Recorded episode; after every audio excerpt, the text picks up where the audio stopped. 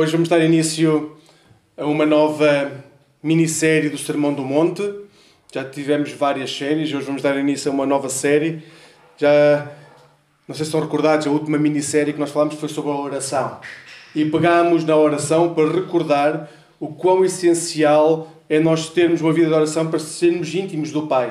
Dizíamos que é difícil nós estarmos numa boa relação com Deus se não oramos a Deus. Eh, é difícil estar, ser íntimo de alguém quando não estamos eh, presencialmente ou não estamos, pelo menos, eh, hoje em dia o presencialmente já é mais relativo com todas as tecnologias, mas se não há comunicação direta, é difícil haver intimidade. E nós falamos sobre, no Pai Nosso sobre essa necessidade de intimidade. E falamos também de como essa intimidade nos leva a querer cada vez mais orarmos e estarmos aos pés do Pai. Hoje vamos iniciar uma nova minissérie que fala sobre mudança de paradigma. Mas primeiro temos que saber o que é que é paradigma para depois sabermos o que é que temos que mudar. o paradigma podemos, de uma forma muito simples, dizer que é um modelo.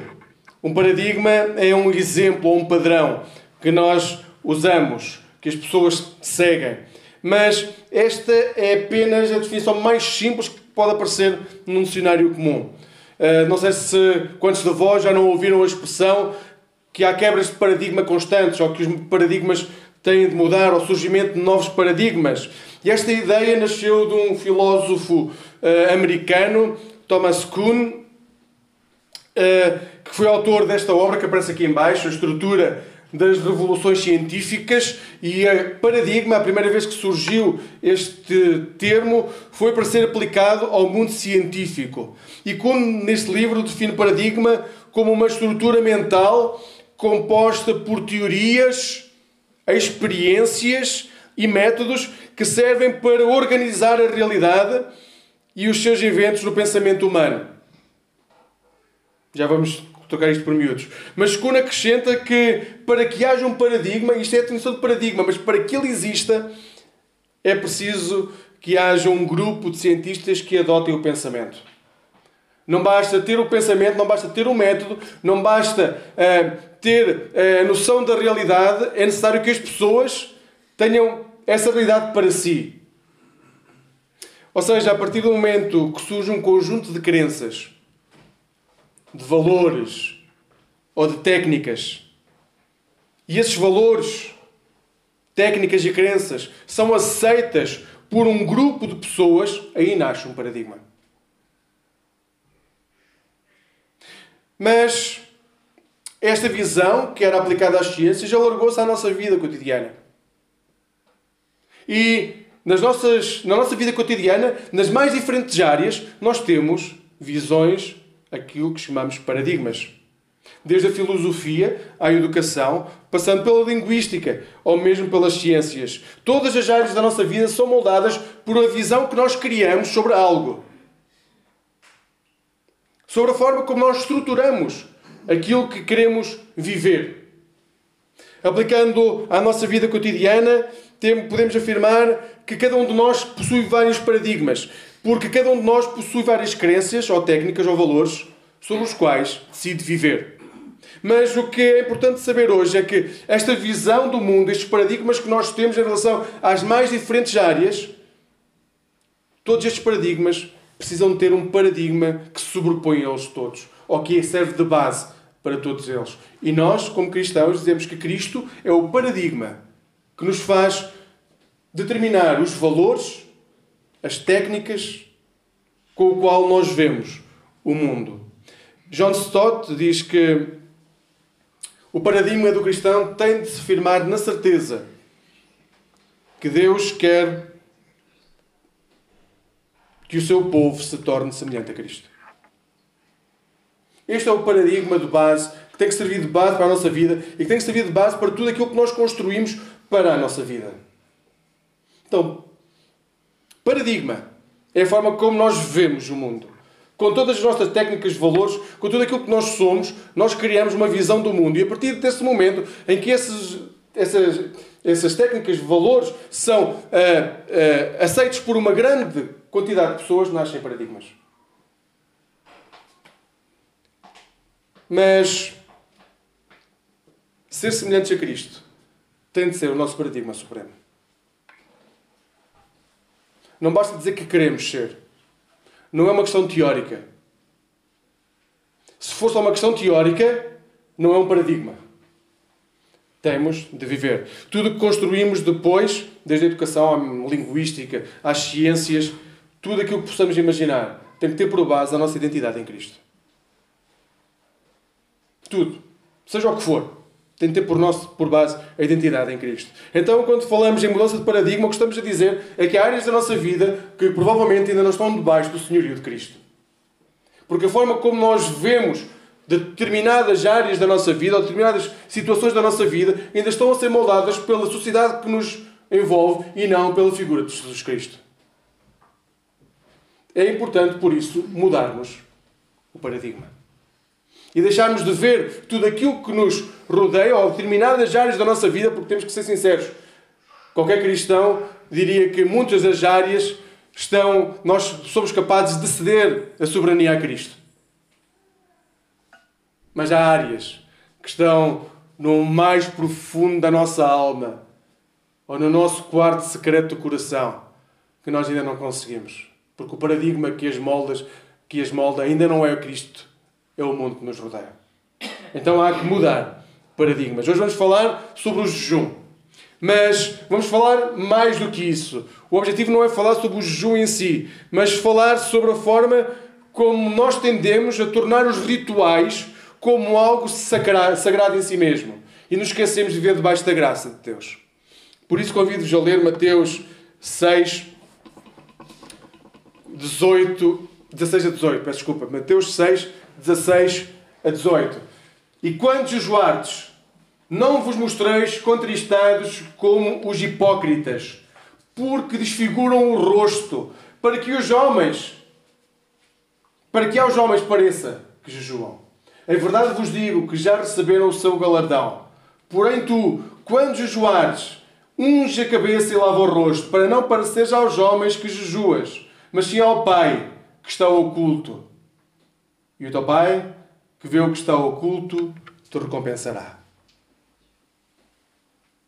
O pastor Tim Keller, num dos seus livros, Igreja Centrada, recorda-nos que podemos rejeitar Deus de duas maneiras. A primeira que vocês vão ver vão logo dizer que sim, claramente. A segunda vamos ter mais dificuldades com ela. A primeira forma de rejeitar Deus é irreligião ou relativismo. Ou seja, ele diz como é o esquivar-nos a Deus como Senhor e Salvador, desprezando-o totalmente. Aqui acho que estamos todos de acordo, nós aceitamos claramente que quem despreza Deus uh, uh, uh, rejeita-o. Mas ele diz que há outra forma de rejeitar Deus. E essa forma é a religião ou o moralismo. E ele define isso como esquivar-se a Deus como Senhor e Salvador, criando uma justiça moral e então apresentando-a a Deus numa tentativa de mostrar que Ele nos deve algo. Aqui temos mais dificuldades. Mas é exatamente sobre esta segunda forma de rejeitar Deus que hoje vamos falar, ao falar sobre o jejum. Nunca nos devemos esquecer que para Jesus é claro que se a nossa justiça não vai muito além da justiça que era aplicada pelos religiosos do tempo de Jesus, nós nunca teremos um reino dos céus. Vejam Mateus 5:20. Algo que temos de saber é que nunca iremos além da justiça que os religiosos do tempo de Jesus ou de qualquer tempo praticam, se isso não nascer do nosso coração. Se a justiça e o amor não nascerem no nosso coração, nós apenas vamos cumprir rituais atrás de rituais. E por isso, a nossa justiça nunca irá além da justiça que no tempo de Jesus, ele dizia, era elaborada e aplicada pelos fariseus. O capítulo 6 trata de vários atos que em si mesmo tratam, são atos de retidão, mas que quando são mal usados, demonstram apenas que aquele que se diz crente vive para o seu próprio benefício. E é aqui que nasce o fanatismo religioso. Neste capítulo encontramos o caso da esmola e da oração, que já vimos no passado. Hoje vamos iniciar esta nova minissérie falando do caso do jejum. E é, é interessante porque quando nós planeamos uh, o, a sequência toda desta série, não foi de propósito, mas é interessante que o jejum, o tema do jejum, venha logo a seguir a um, tem, a um tempo de Natal em que a maior parte de nós teve uma mesa farta. Não sei, ele a mim, não sei o que é que estará a dizer a cada um de nós, mas teremos que pensar na ironia e no humor que Deus tem para connosco. Ehm, se levarmos a sério o que estamos a ler no Sermão do Monte e se meditarmos sobre tudo aquilo que tem sido o Sermão do Monte, eu creio que vamos poder dizer que muitas vezes gostaríamos de não ter começado esta série. Porque nós acreditamos que muito aquilo que se passa nesta série era para o tempo de Jesus. E no tempo de Jesus faria todo o sentido que as pessoas vivessem desta forma. Mas hoje já não. Hoje temos que adaptar aquilo que foi dito no tempo de Jesus para poder ser aplicado aos nossos dias. E muitas vezes, quando começo a estudar de novo o Sermão do Monte para vos trazer a mensagem, penso que há temas que são mais difíceis do que outros. Porque, sejamos sinceros, a maior parte da igreja hoje sobre a face da terra, a igreja evangélica, não faz jejum.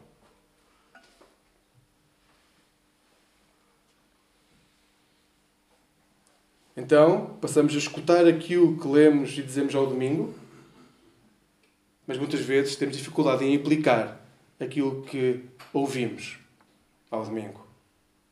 Certamente seria muito mais fácil se Deus não nos tivesse dito através de Jesus que nós devíamos jejuar.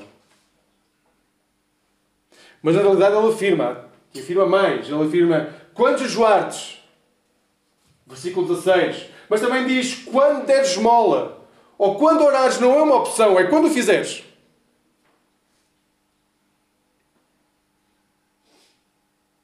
O capítulo 6 fala de atos que devem ser realizados e que Jesus partiu do princípio que qualquer crente fazia. Então, quando o fizerem, ele explica como é que se deve fazer.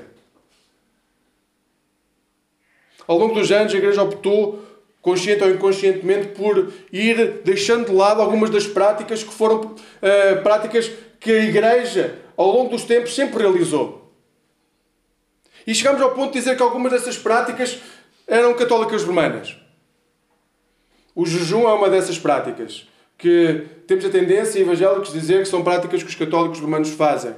O problema é que quando Jesus disse o sermão do monte e o transmitiu aos seus discípulos, ele não estava a falar para católicos romanos. Mas estava a falar para discípulos. Discípulos de Jesus. Se a oração é rara na igreja de hoje, eu diria que o jejum está quase em vias de extinção para uma igreja materialista e uma época em que podemos prontamente satisfazer qualquer desejo que tenhamos com um clique, com um cartão de crédito, com um telefonema, com o que seja, é muito difícil dizer-nos que nós devemos abster-nos de algo. E de algo que nos toca de forma muito direta, no conforto. Para a igreja do mundo atual, o jejum é um extremo desnecessário provavelmente até fanático, e que não faz sentido nos dias de hoje. Porém, também temos que ser claros. É verdade que no jejum não há uma ordem direta de Jesus para que seja realizado, realizado o jejum. Não há uma ordem direta de Jesus nesse sentido. É que para Jesus esta prática estava intimamente ligada ao facto de qualquer pessoa que quer estar perto de Deus, poder realizar uma prática que em si mesma é uma prática que aproxima as pessoas de Deus. Orar, dar esmola e jejuar. Práticas que quem se diz discípulo de Jesus pratica porque é a vontade de Deus. E se tem algumas dúvidas sobre isso, Vejam como começa o ministério de Jesus. 40 dias de jejum. E nós queremos ser igual ao Mestre.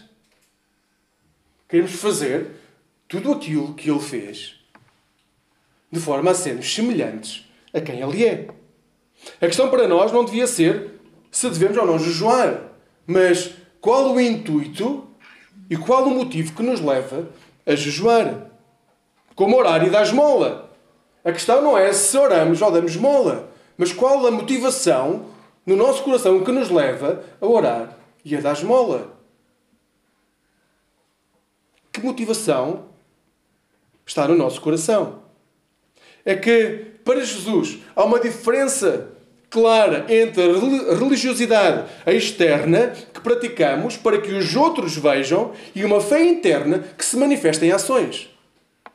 Qual a motivação no nosso coração? Nós fazemos o que fazemos, oramos, damos mola, jejuamos, se é o caso, para que os outros vejam e vejam que somos realmente muito santos. Ou porque essa é a vontade do Pai.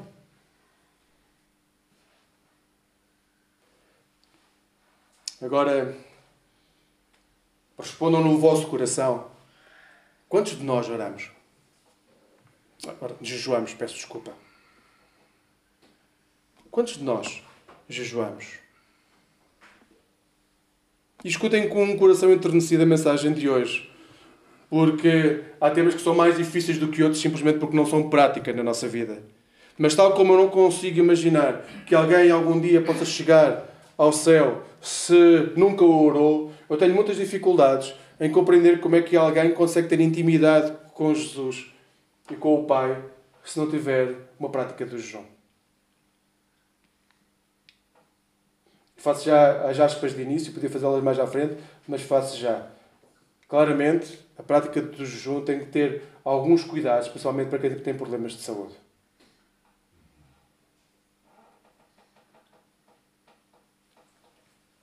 Mas quantos de nós praticamos o jejum? Mas, para responder esta pergunta, talvez seja bom também definir o que é jejum. Há quem acredite que o jejum não é apenas uma abstenção de comida. Pode ser uma abstenção do prazer, do sono, que possa ser uh, uma abstinência de qualquer coisa que possa, nos possa impedir de ter um relacionamento com Deus, saudável com Deus.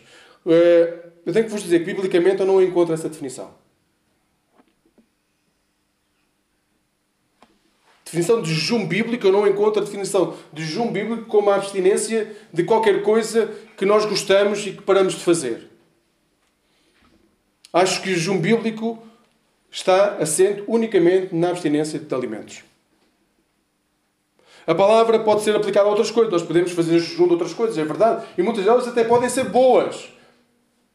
Nós, pode ser muito bom que nós deixemos uh, o telemóvel parado durante 40 dias. Ou que deixemos de comer açúcar durante o período da quaresma. Ou deixemos de uh, comer gordura ou fritos. Ou deixemos a televisão ou o que seja. Pode, o jejum, a palavra jejum pode ser aplicada a situações como essa. Mas essa não é a definição bíblica do jejum. A definição bíblica do jejum é deixarmos de comer para que o nosso corpo seja purificado e nós nos aproximemos mais do nosso Deus. Nos nossos dias existem muitas definições e muitas dessas definições de jejum fazem-nos bem. Mas deixem-me que vos recorde que o nosso corpo precisa de se purificar para nós estarmos perto do nosso Deus. Jejuar é, acima de tudo,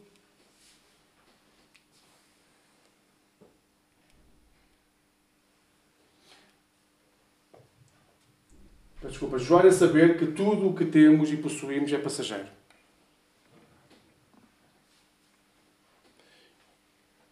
Que podemos estar diante de Deus em oração e sem alimento, porque Ele vai suprir as nossas faltas.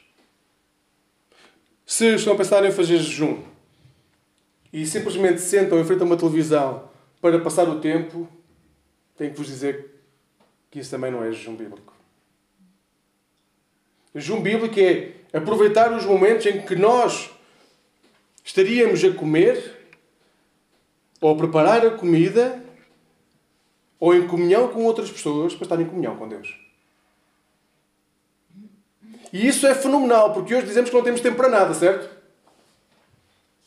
Pois para quem não tem tempo, é sempre possível ocupar um dos tempos em que está a comer para estar com Deus.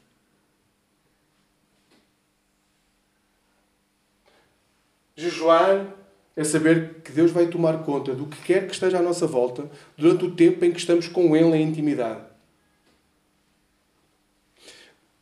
Deixem-me vos dizer que o jejum nunca serve unicamente para privar o que é natural. Às vezes, não sei se já encontraram aquelas pessoas que aproveitam o jejum para emagrecer. O jejum também não serve para isso. Aliás, nunca serve para isso, porque Deus nunca nos priva de nada que é natural, simplesmente para nos fazer sofrer. Jejum era usado no tempo de Jesus de uma forma extrema. Os judeus jejuavam à segunda, à quinta e em todos os dias festivos. Imaginem o tempo que era investido em jejum. Todas as semanas, pelo menos dois dias. Fora as festas que iriam acontecer. Mas depois, por fora, andavam que ninguém podia olhar para eles, porque, coitados, eles passavam realmente fome. E sofriam. Então, enquanto por fora estavam com uma grande aparência de serem muito santos, por dentro corroíam-se de tal forma que não conseguiam não passar essa imagem para quem estava de fora. Se qualquer um de nós quer apenas parecer muito espiritual, mas vive o seu dia a dia com ar miserável, tenho que vos dizer que alguma coisa se passa com o nosso cristianismo. Se queremos parecer pessoas santas, pessoas que são muito espirituais, que têm sempre um versículo bíblico para dar a alguém, mas depois vivemos o nosso dia a dia com uma cara de tristeza constante. Alguma coisa se passa com o nosso cristianismo. Os religiosos do tempo de Jesus transfiguravam o rosto. Não sei se alguma vez viram, uh, conhecem alguém. Uh, bem, as crianças fazem isso muito bem. O meu filho faz isso muito bem. Quando quer parecer que lhe está a doer uma coisa e faz uma cara que parece que está a morrer mesmo. É... E nós sabemos que não é assim. Eu imagino que no tempo de Jesus os fariseus faziam exatamente a mesma coisa, faziam uma cara que se via que aquilo era ia para além do normal. E Jesus chama a atenção que não devemos ir além daquilo que é o natural, porque as pessoas vão notar. Então, quando nós parecemos ainda mais tristes, ainda mais uh, doridos, ainda mais sofredores do que aquilo que devíamos ser, porque nos acrescentou um jejum. Deus chama a atenção, Jesus chama a atenção que estamos a dar mau testemunho de quem nós somos em Cristo Jesus. O Deus de Abraão, Isaac e Jacó, de Paulo e de Barnabé, nunca nos pediu para ser masoquistas, mas para passar pelas lutas diárias, certos da sua presença e por isso com alegria. Paulo na prisão, acorrentado, chicoteado, cantava. Prestava louvores a Deus. Então qual é a hipocrisia cá dentro de nós? Porque não sei se se lembram daquilo que lemos. A questão é que se vivemos segundo os rituais e não damos testemunho de quem Deus verdadeiramente é, o texto diz que nós somos hipócritas. Que hipocrisia temos nós na nossa vida e pela qual vivemos. É que a hipocrisia que nos leva a ter um discurso de gestos grandiosos que mostram apenas uma falsa santidade.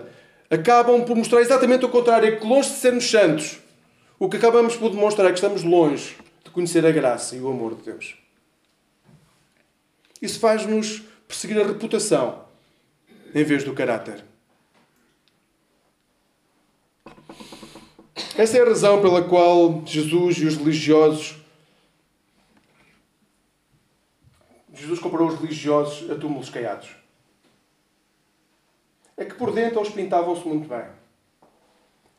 Mostravam-se como pessoas santas. As pessoas olhavam para eles e viam realmente pessoas que praticavam a lei. Pareciam santas, mas por dentro havia o cheiro a morte. Estavam podres. Então, o exterior era muito bonito, o exemplo de santidade perfeita, mas quando as pessoas começavam a conhecer melhor quem eles eram, o cheiro que saía das pessoas era de morte e de podridão. É assim que nos deixa a hipocrisia, com cheiro a podre. Já se perguntaram porquê que há tantos cristãos que vivem completamente sós sobre a face da terra? Sem amigos, sem familiares, sem irmãos na fé. É que ao longo da história da humanidade, pelo menos a história da Igreja, a própria Igreja foi uma instituição que muitas vezes incentivou a que nós pintássemos o nosso exterior com santidade, para que os de fora não vissem quem nós somos. E o problema é que nós começamos a pintar, mas depois tornarmos bons pintores. Mas esquecemos de trabalhar o nosso interior em intimidade com o Pai. E então, quando as pessoas nos começam a conhecer melhor, há muitos cristãos que exalam o cheiro, a morte. Porque a sua relação com Deus morreu. Nunca se esqueçam. Quando a reputação é muito maior que o carácter, o resultado é a hipocrisia.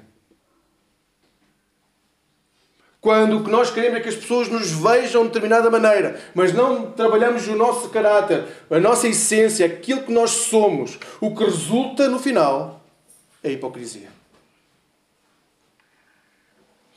Sabem, a chave do jejum é só uma: é o Espírito Santo que habita em nós.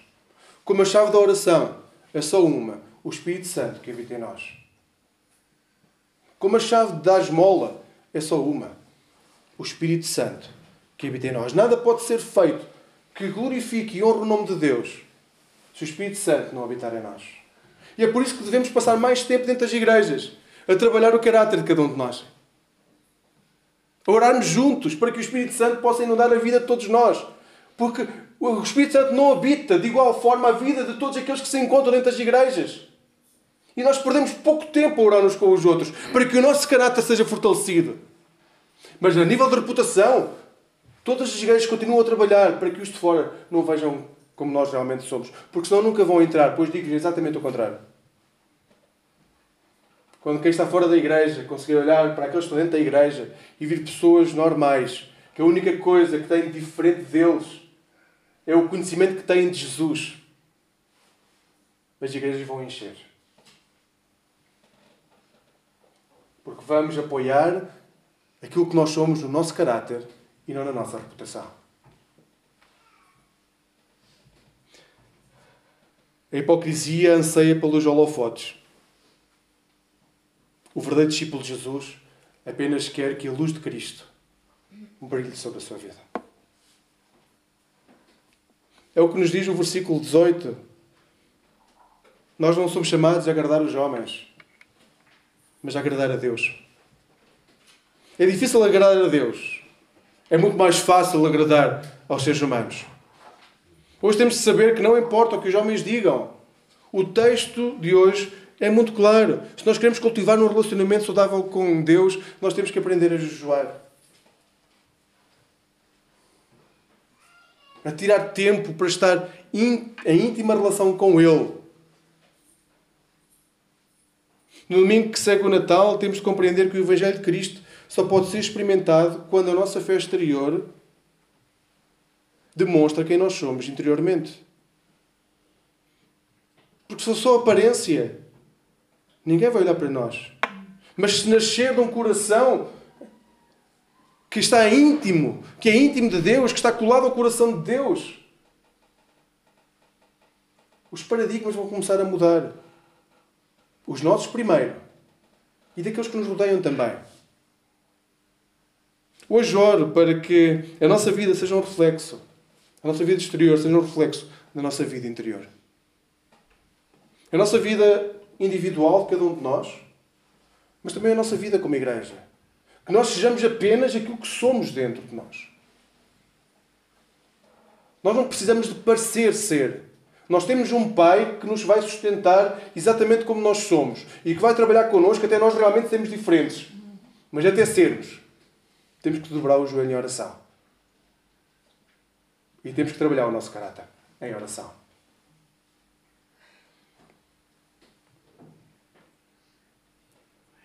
O pastor Tim Keller recorda que a religião ou o moralismo nunca nos vai levar a Deus.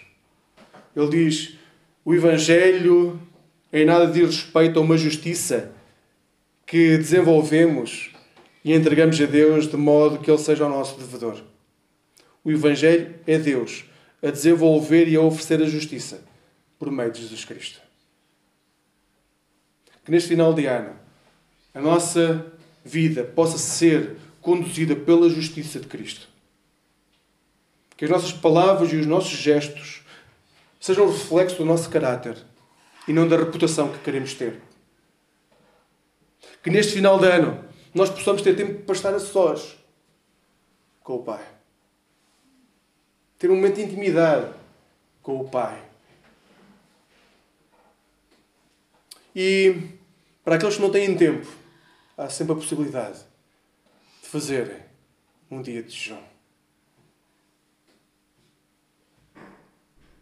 Que possamos criar uma relação de intimidade e de complicidade com o Pai, de forma a que o mundo olhe para nós e veja quem é Cristo. Que Deus nos guarde e nos ajude nessa caminhada. Amém. Vamos ficar de pé, vamos orar.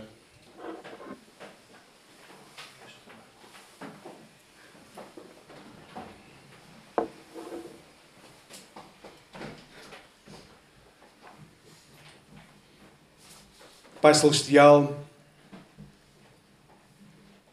a tua majestade estende-se sobre toda a terra. E nós damos glória ao teu nome. Damos glória por tudo aquilo que tu foste fazendo ao longo da história. Obrigado, Senhor Deus, porque houve homens e mulheres, instrumentos teus neste mundo, que foram passando as tuas obras para que nós hoje pudéssemos recordar que somos um povo que sempre foi agraciado por ti.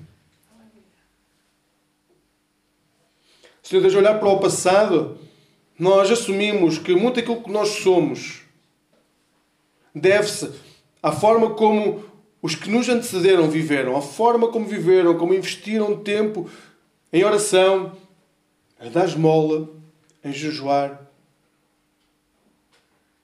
e hoje, Senhor Deus, nós pedimos que possamos voltar a valorizar aquilo que sempre fez do povo de Deus um povo com intimidade com o Pai. Senhor Deus, nós assumimos que precisamos ter, estar mais tempo a sós contigo. Porque dificilmente vamos escutar se não estivermos a sós contigo. Dificilmente vamos conseguir moldar o nosso pensamento, o nosso a nossa agenda, os nossos projetos.